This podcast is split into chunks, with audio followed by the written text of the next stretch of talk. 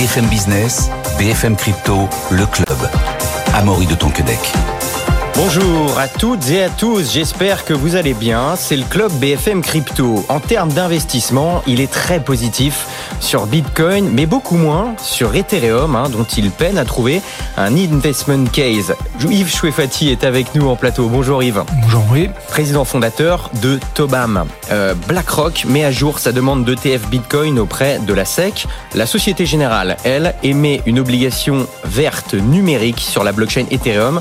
On verra en quoi ceci est novateur avec Valentin Demey, directeur des contenus chez Cryptos et CEO de Cube3 qui est avec nous depuis Angers. Bonjour Valentin. Enfin, ça y est, le portefeuille Bitcoin du Salvador est dans le vert. 3,6 hein. millions de dollars de bénéfices. Il faut dire que ça y est, on a repassé les, les 42 000 euh, dollars sur le Bitcoin il y a quelques minutes. Et on va voir avec Vincent Gann, analyste financier indépendant qui est en ligne avec nous, qu'est-ce que ça veut dire d'un point de vue technique. Vincent, bonjour. Bonjour à Maurice, bonjour à tous. Après cette euh, hausse fulgurante, on a du mal à voir si, si, si ça va s'arrêter ou non. Qu'est-ce que ça nous dit d'un point de vue technique, Vincent? Alors, tout d'abord, avant de répondre précisément à votre question, un peu de contexte immédiat et de contexte annuel. Je vais leur donner quelques heures de grandeur pour les, les auditeurs euh, qui nous écoutent.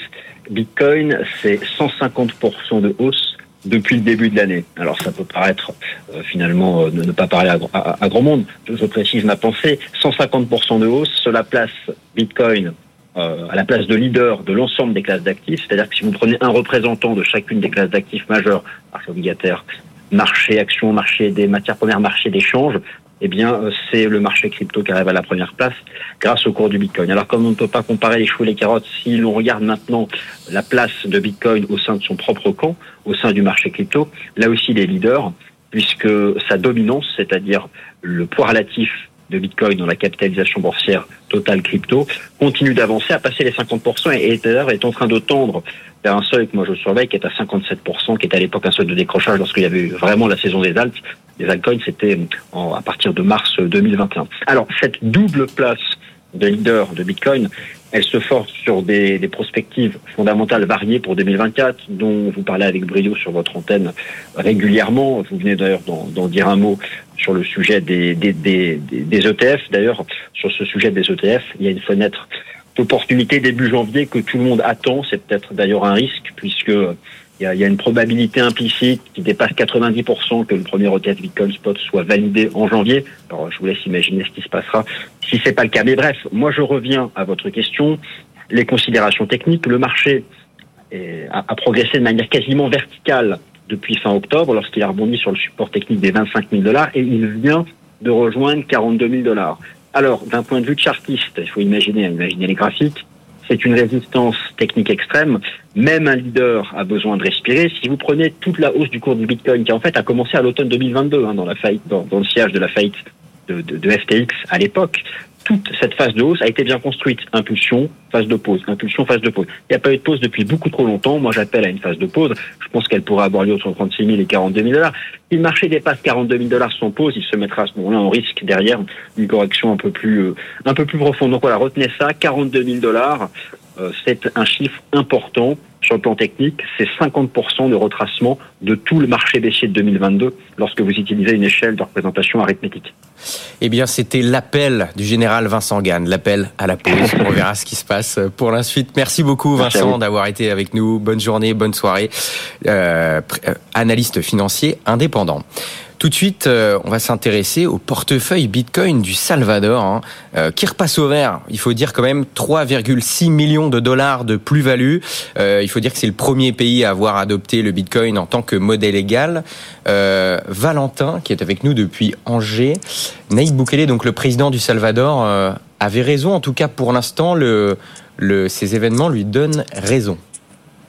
En tout cas, effectivement, il demande à ce que tous les articles de presse un petit peu méchants, voire très méchants, qui sont sortis ces dernières années, euh, euh, disant que c'était un pari euh, disproportionné, disant que c'était un pari voué à l'échec, disant que c'était un pari fou, s'excusent et viennent effectivement faire la suite de l'histoire et, et, effectivement expliquer que désormais le Salvador, le pari du Salvador est en positif, en positif de 3,6 millions de dollars. C'est ce que nous a effectivement dit son président, le président Naïm Boukele, sur Twitter il y a quelques jours. Il a dit, je cite, les investissements en Bitcoin du Salvador sont positifs après des milliers d'articles et de reportages qui ont utilisé de pertes supposées. Nos calculettes sont à jour et nous faisons un profit de 6,62 millions de euh, dollars à ce euh, jour, ce qui porte euh, l'entièreté au moment du tweet de Naïb Boukele, l'entièreté de la position du Salvador à 130 millions de dollars en Bitcoin, ce qui est assez impressionnant. Ça rappelle un petit peu le pari qu'a pu faire MicroStrategy ou que fait d'ailleurs toujours MicroStrategy en achetant beaucoup de Bitcoin avec sa, sa trésorerie on sait, effectivement, le Salvador a fait de Bitcoin sa monnaie légale, mais a aussi fait un, ce qu'on conseille beaucoup dans la finance euh, en général, qui est le côté DCA, acheter progressivement des Bitcoins sur le marché et non pas en un seul coup. Euh, ce DCA avait commencé euh, par définition avec le listing ou en tout cas l'autorisation, le côté, comme on disait à l'instant, Bitcoin monnaie légale au Salvador, donc en septembre 2021, aux alentours de 51 000 dollars. Ils ont continué d'en acheter durant toute la baisse et donc par définition, aujourd'hui, aux alentours de 42 000 dollars, le Salvador est, est, positif et il semblerait que ce choix ait, davantage de positivité que de négativité, que ça soit sur l'attractivité du mm. pays, nous dit-il, ou sur les comptes en banque du pays. Effectivement, le Salvador a, tenu bon et a continué d'acheter. Hein, et on a recompté avec euh, avec Yves juste avant cette émission. Il détiendrait pour l'instant 2546 bitcoins et quant à elle, MicroStratégie avec Michael Saylor, c'est 174 530 Bitcoin. Euh, Yves, qu'est-ce que qu'est-ce que ça nous dit euh, tous ces États ou ces entreprises qui ont accumulé du Bitcoin et qui et qui repassent dans le vert? Est-ce que ça ça pourrait en encourager d'autres à le faire C'est clairement une question à se poser hein, quand on a de la trésorerie et qu'on accumule en fait, qu'on a accumulé de la valeur. Si on veut transférer, transporter cette valeur dans le temps, ce qui est clair, c'est qu'il vaut mieux ne, pas acheter de la fiat. Hein, donc, euh, euh, la, la, vraie vocation du Bitcoin, hein, c'est effectivement le stockage de la valeur et son transfert dans le temps. Euh, on, compare souvent le, Bitcoin à l'or. Moi, je préfère comparer le Bitcoin au, à un Picasso, hein, à, des tableaux de Picasso. Hein. Il y a une, véritablement une, quantité limitée, alors que l'or est en présent est en quantité euh, quasiment, enfin, complètement infinie dans l'univers. Il y a une quantité d'or infinie dans l'univers. Il y a aujourd'hui, on a miné 0,0000006% euh, de l'or présent sur Terre, donc il y a énormément d'or sur la planète Terre, des bitcoins n'aura jamais plus de 21 millions. C'est un peu comme les Picasso. Et si vous voulez stocker de la valeur et faire en sorte que cette valeur elle reste dans vos coffres euh, dans un an, dans cinq ans ou dans 15 ans. Il faut stocker quelque chose qui est rare. Un Picasso ou un Bitcoin fait l'affaire. Oui, on parle souvent euh, d'une sorte de match entre guillemets entre Bitcoin et Ethereum que certains opposent, alors qu'en réalité ils n'ont pas les, ils n'ont pas vraiment les mêmes fonctions.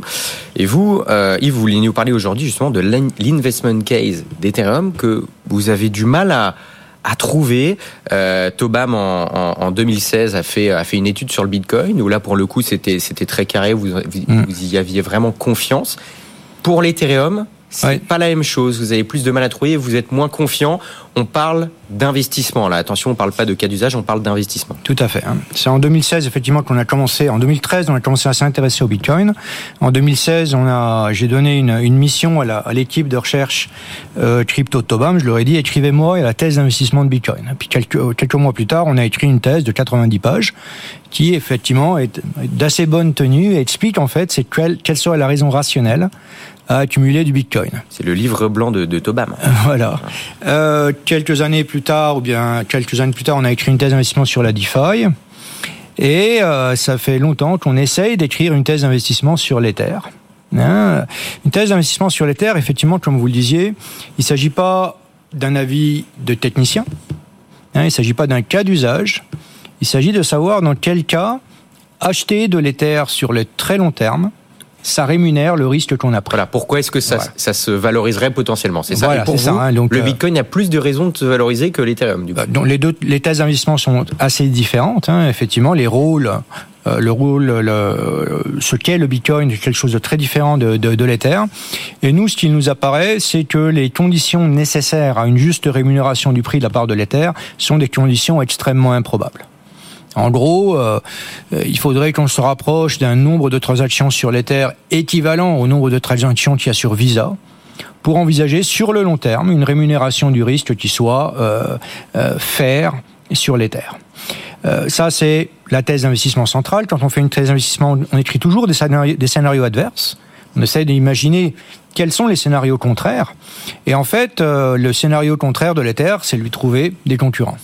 Bah, c'est intéressant parce qu'en fait, donc pour vous, pour résumer, Bitcoin serait un peu une matière première, mais plus qu'une matière première du coup de, de l'or numérique. Mais vous Voilà. l'aviez dit tout à l'heure, euh, mieux construit que l'or parce que quantité limitée, euh, mieux construit qu'un Picasso parce qu'il n'y a pas besoin de, de l'authentifier. Mhm. Mais Ethereum, ça se rapprocherait plus du fonctionnement d'une entreprise classique. Et une Ouais. entreprise classique, elle peut avoir des concurrentes, alors que Bitcoin, pour l'instant, n'en a pas. Euh, tout à fait. Hein, le Bitcoin, c'est par nature quelque chose qui est très inerte. Hein, c'est quelque chose qui a vocation au moins à être inerte. Hein. Euh, c'est quelque chose sur lequel on peut rajouter des infrastructures, mais elle-même, euh, l'infrastructure Bitcoin a vocation à être inerte, alors que l'Ether, dans toute sa vie, a démontré son dynamisme a démontré qu'elle a besoin d'une gouvernance hein, qui va prendre des décisions. On est passé d'un Ether inflationniste à un Ether déflationniste. On est passé d'un Ether proof of work à un Ether proof of stake. Donc c'est véritablement un corps qui est vivant et qui doit évoluer sans arrêt. Et dès lors que vous avez ce genre de corps, on appelle ça une entreprise. Hein, et une entreprise, elle a des concurrents. Aujourd'hui, on voit euh, la nouveauté un peu de, cette fin d'année ou même du début d'année euh, 2023, c'est que on est en train d'assister à la création d'une infrastructure sur le Bitcoin qui va pouvoir rendre les mêmes services que l'Ether avec euh, une euh, couche sous-jacente beaucoup plus stable que la, la couche Ether. Hein, donc euh, effectivement, euh, ça, ça euh, renforce notre, si vous voulez, scepticisme hein, sur la thèse d'investissement de, de l'Ether. Et ça, ça fait naître un environnement conjoncturel encore plus puissant pour le Bitcoin. Parce que l'environnement très favorable au Bitcoin aujourd'hui, c'est quoi? C'est la fin de la hausse des taux. Ça, c'est le méga événement, si vous voulez. C'est l'approche de l'ETF. C'est l'approche du halving. Mais il y a quelque chose qu'on n'a pas encore bien, si vous voulez, identifié. C'est que effectivement, cette perte de dynamisme, d'attractivité de l'Ether va sans doute causer des arbitrages de l'Ether vers leur Bitcoin. Au, début de l'année, il fallait euh, euh, 14 Ether pour acheter un Bitcoin. Aujourd'hui, il en faut 19. Et si vous voulez, il y a un très gros réservoir de valeur dans l'Ether qui pourrait alimenter le bull run du Bitcoin. Bon, à vous entendre, euh, on- les, gens devraient vendre leur Ether pour acheter du Bitcoin et selon vous, ce serait plus safe, entre guillemets, plus... plus Disons que c'est un scénario qui me paraît euh, tout à fait euh, jouable, oui. Bah, c'est un point de vue. Valentin Demi, je crois que vous êtes allé il y a quelques jours à l'école. Vous êtes retourné à l'école et vous êtes allé, vous êtes allé voir la jeune génération. De quoi vous leur avez parlé? Vous leur avez parlé de Web 3. Est-ce que vous leur avez parlé, expliqué un peu la différence entre Bitcoin et Ethereum? C'est euh, effectivement c'est assez amusant ce que dit Yves. J'écoutais très attentivement parce que c'est vrai qu'il y a eu beaucoup de recherches d'Ethereum killer pendant des années, là où Bitcoin killer on entendait beaucoup moins parler. On, on cherchait le prochain Bitcoin, mais c'était un point de vue de l'investissement euh, parce qu'on beaucoup imaginaient que euh, effectivement une monnaie qui fait 0,001 centime s'il y avait un euro, euh, on sera plus riche que Bitcoin à 100 000. Alors qu'encore une fois on parle de capitalisation et pas d'une d'une monnaie unique. Donc euh, Bitcoin n'a été vu par son prisme un petit peu ancien que par ceux qui ont essayé de fork Bitcoin eux-mêmes, avec des Bitcoin Cash et ainsi de suite. Mais c'est vrai qu'on n'a pas entendu beaucoup de Bitcoin, Bitcoin Killer, alors qu'Ethereum Killer, il y en a eu au cycle précédent, on n'a entendu que ça. Bon, ça a plus ou moins pas marché parce que Bitcoin reste la deuxième, enfin Ethereum, pardon, reste la deuxième crypto-monnaie la plus capitali- capitalisée du marché et c'est pas un Ethereum Killer qui a pris sa place. Mais, euh, mais c'est vrai qu'il y a dans, tous les cas sur ces cycles-là, et, et, et Yves les connaît depuis plus longtemps que moi, des, re, des, des rebalancing entre Bitcoin sur perform, après ça part un peu dans les altes et tout, mais que par définition, ça c'est un peu plus dans Bitcoin en ce moment. Et c'est vrai que le rôle de l'éducation, vous en parliez, et, et tout à l'heure on n'en a pas touché un mot, mais sur le Salvador, c'est pas qu'un pari financier, c'est aussi un pari, un pari sociétal, parce que le, le Salvador fait euh, beaucoup d'éducation. On a euh, un Français d'ailleurs qui travaille avec euh, dans ces instances-là auprès des, du public salvadorien, qui s'appelle Roxy, qui fait un travail exceptionnel, qu'on a fait beaucoup en France et qui désormais le fait en dehors de nos frontières et un peu au Salvador. Et c'est un pari très important. Et je pense effectivement, vous l'avez vu sur Twitter, à Maury, j'ai eu l'occasion de, re- de revoir des, des, des jeunes élèves de première et terminale avec un des, des professeurs que, qui a soufflé dans mes premières fois dans, dans, mon, dans ma jeune vie euh, le mot Bitcoin. C'était en, en, cinquième, quatrième, euh, mon professeur de mathématiques. Et effectivement, l'histoire a fait que j'ai pu, j'ai pu échanger hier avec ces élèves qui sont aujourd'hui un peu plus vieux parce qu'ils enseignent maintenant au lycée. Mais c'était très amusant. Beaucoup connaissent Bitcoin. Ceux qui connaissent Bitcoin connaissent Ethereum. Mais c'est vrai qu'ils perçoivent d'abord plus, plus facilement la promesse de valeur de Bitcoin par définition avec son côté 21 millions, mais qui comprennent plus les usages et que les usages, ils le voient plus sur Ethereum avec euh, la finance décentralisée, avec euh, les métavers et ainsi de suite.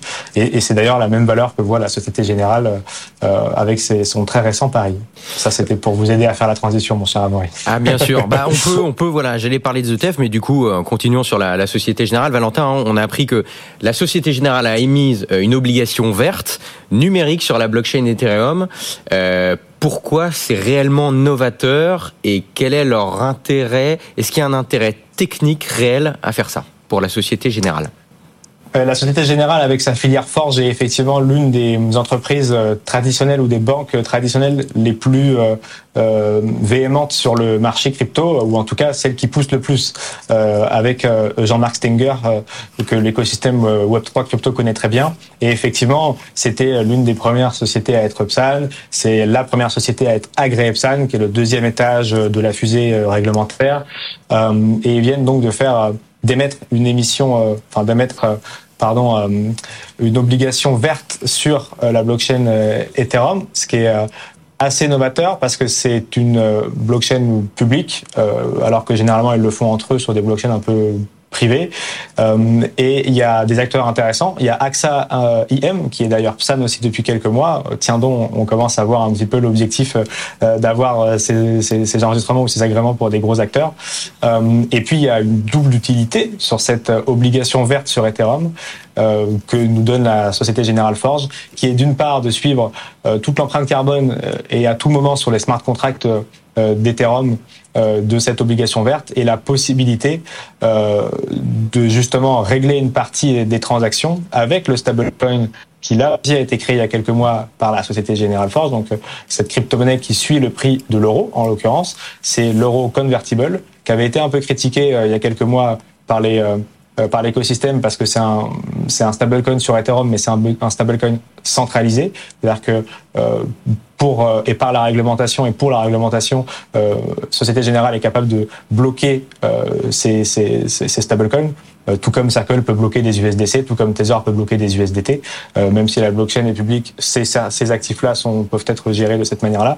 En tout cas, c'est un pas de plus de la Société Générale Forge et de gros acteurs mmh. dans ce côté tokenisation, dans son côté euh, blockchain public avec ce nouveau produit et qui peut donc être réglé en stablecoin. C'est un cas d'usage financier supplémentaire et un pas de plus. Après, euh, pour le coup, la, la collaboration qu'ils ont fait il y a quelques mois avec euh, MakerDAO, qui est l'une des, des, plus grosses plateformes d'échange décentralisées pour le coup, qui émet le DAI un stablecoin décentralisé. Donc euh, voilà, c'est des bons signaux qui se multiplient et, et la Société Générale, euh, via, sa, via sa filière force, pardon, mise beaucoup euh, sur cette nouvelle manière d'échanger de l'information et de la valeur. Effectivement, de plus en plus d'institutionnels entrent sur ce marché du Web3 ou se renforcent. Yves, c'est intéressant parce que quand on regarde les recherches sur Internet, acheter du Bitcoin, etc., elles n'ont pas tellement évolué ces derniers mois. Tandis que Vincent Gann le rappelait au début de cette émission, plus 150% sur le Bitcoin depuis euh, un an. Ce qui veut dire que qui sont les acheteurs de Bitcoin? C'est quoi? C'est des gens qui étaient déjà là, qui réinvestissent, ou alors, et peut-être même aussi d'ailleurs, ce sont des, des, institutionnels qui font le plein. Euh, euh notre, notre opinion à, à Tobam, c'est que les débuts de Bullrun, les premiers participants au début d'un bullrun, c'est toujours les hedge funds. Donc pour vous, cette hausse, ah, pour nous, c'est à, quand on voit un peu le profil euh, euh, du, du, market impact des ordres qui ont été lancés euh, tout au long de l'année 2023 euh, et particulièrement jusqu'à il y a à peu près un mois pour nous, c'est assez caractéristique d'un mode d'intervention de, de, de, hedge fund ou d'institutionnel. Mais enfin, les, les, institutionnels qui sont actifs sur ce genre de d'actifs, c'est très souvent des hedge funds. Le début d'un bull run, c'est toujours, pour moi, les hedge funds. C'est une opinion, hein, c'est pas un fait, c'est pas un fait systématique. Et donc ça, ça, c'est vraiment un indicateur. Euh, auquel je fais assez confiance du fait que c'est vraiment le début du bull run. Hein, euh, on sait bien que malheureusement les particuliers rentrent plutôt vers la fin du bull run hein, ou dans la dernière phase du bull run. Là, on est vraiment dans un phénomène euh, émergent et pas dans un momentum avéré où euh, où les, les, les ordres affluent de partout et qui s'accompagne effectivement d'indicateurs. C'est un indicateur que j'ai regardé euh, au début du, du, mois dernier. Hein, le, effectivement, on a beaucoup regardé un peu partout dans tous les pays du monde, dans les pays actifs sur le Bitcoin. Qu'est-ce qui se passait au niveau des requêtes Google en matière de crypto, en matière d'Ether, en matière de Bitcoin? C'est vrai que c'est le calme plat. Ouais. Hein, il n'y a, a, aucun accompagnement de, de, de, de, ce début de bull run sur la sphère particulière. Donc il s'agit clairement d'institutionnels. Et pour moi, les institutionnels qui portent ça au début, c'est très souvent des hedge funds. Valentin, rapidement, il nous reste deux minutes. Euh, justement, ces institutionnels, ces fonds dont, dont vient de parler euh, Yves à l'instant, euh, ils sont drivés notamment, j'imagine, par euh, ces demandes d'ETF qui n'arrêtent pas de se multiplier. Et on apprend que BlackRock met à jour encore sa demande d'ETF Bitcoin Spot auprès de la SEC. Est-ce qu'on peut avoir un peu les, derniers rebondissements, une petite, une petite euh, revue de presse de l'ETF Bitcoin Spot de BlackRock, euh, Valentin? Ça, ça, pourrait faire effectivement l'objet d'une chronique spéciale tellement on suit ce récit depuis tellement longtemps et on ne sait pas quelle direction ça va prendre, même si euh, de plus en plus de gens disent qu'on devrait arriver vers euh, une approbation de la SEC et donc un listing. En tout cas, ce qui est certain, c'est que ces euh, dernières 48 heures, le dossier a été mis à jour pour ce qui concerne celui déposé donc par BlackRock, le iShare Bitcoin au compte au comptant, donc au compte spot, avec deux documents supplémentaires un rapport qui intègre euh, un audit réalisé par PwC sur le traitement des mesures euh, ajoutées pour lutter contre le blanchiment d'argent, donc tout ce, tout ce qui est LCBFT, lutte contre le blanchiment et le financement du terrorisme, on en parle beaucoup. La première mise à jour du dossier et la deuxième mise à jour du dossier, c'est des mesures consistant, consistant pardon, à l'administration euh, du fonds BlackRock et à la manière de BlackRock de répondre aux mouvements de prix inhabituels sur les crypto-monnaies. Donc c'est des discussions qui continuent avec la SEC, c'est habituel, et qui se précisent de plus en plus. Tout le monde attend le 10 janvier. Ça a l'air de tourner autour de cette date-là. Ce fameux verdict sera-t-il repoussé Sera-t-il enfin, ça sera-t-elle enfin cette vraie date où on aura le verdict? On ne sait trop pas, mais en tout cas, euh, les discussions avancent euh, dans le bon sens pour avoir ce genre de documents mis à jour. Yves, il nous reste quelques secondes. Est-ce que vous avez un, un, dernier mot à ajouter par rapport à, à ces ETF qui, qui, se font attendre? Ça avance, ça avance, mais euh, D'ailleurs, c'est intéressant dans, dans, dans, le cas où, où l'ETF Bitcoin Spot serait pas approuvé, en tout cas dans un premier temps. Est-ce que vous pensez, sachant que c'est hausse, selon vous, a été portée par des institutionnels, euh, a priori, le, le, prix devrait se maintenir un petit peu, non? Ou il y aurait peut-être moins de panique que si c'est sur le Bitcoin, je parle? Suite au lancement, si le si l'ETF est lancé? Alors, dans le cas où l'ETF ne serait pas accepté voilà. dans un premier. C'est quoi Pourquoi l'ETF c'est un véritable enjeu? C'est parce qu'aujourd'hui, pour beaucoup d'acteurs, pour beaucoup d'investisseurs, c'est extrêmement difficile de se sensibiliser au Bitcoin, d'acheter du Bitcoin. Quand on est un particulier, c'est pas si difficile que ça. C'est un peu compliqué, mais à part la, la difficulté technique, légalement, c'est facile, effectivement, de posséder des Bitcoins. Quand on est un, un institutionnel, c'est beaucoup plus compliqué. Et euh, est-ce que c'est plus compliqué de le vendre, du coup aussi? Ou, ou pas forcément oh, C'est à peu près, c'est à peu près équivalent. Hein. Une fois qu'on en a, on peut le vendre, effectivement. Euh, euh, Aujourd'hui, les moyens de posséder du Bitcoin, il y en a trois. Hein, soit vous achetez directement du Bitcoin, soit vous achetez des valeurs cotées qui ne sont pas des ETF, mais qui sont quand même sensibles au Bitcoin. Vous avez parlé de, de MicroStrategy, par exemple. Hein, il y a plein de sociétés qui sont entre guillemets des ETF Bitcoin déjà. Voilà, sont des, voilà, sont des proxys, si vous voulez, sont des proxys cotés du Bitcoin. Mmh.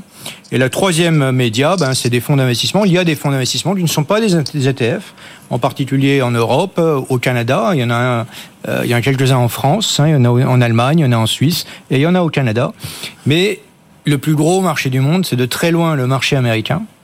Et aujourd'hui, aux États-Unis, il n'y a pas de fonds cotés qui répliquent exactement la valeur du Bitcoin. Il y a Grayscale, qui est un fonds fermé, qui, qui a demandé sa transformation en ETF. Donc pour vous, l'arrivée de, de l'ETF... Ah oui, c'est un game changer. Ouais. C'est un, game changer. Ça va ouvrir la porte à plein de possibilités euh, d'investisseurs nouveaux. Et eh ben, on va suivre ça euh, à la fin de cette année ou tout début 2024 avec la plus grande intention. Merci beaucoup Yves Chouefati d'avoir été avec nous en plateau, président fondateur de Tobam, Valentin Demey avec nous depuis Angers, CEO de Cube 3 et directeur des contenus chez Cryptos. Merci d'avoir été avec nous. Bonne journée, bonne soirée. À demain 15h.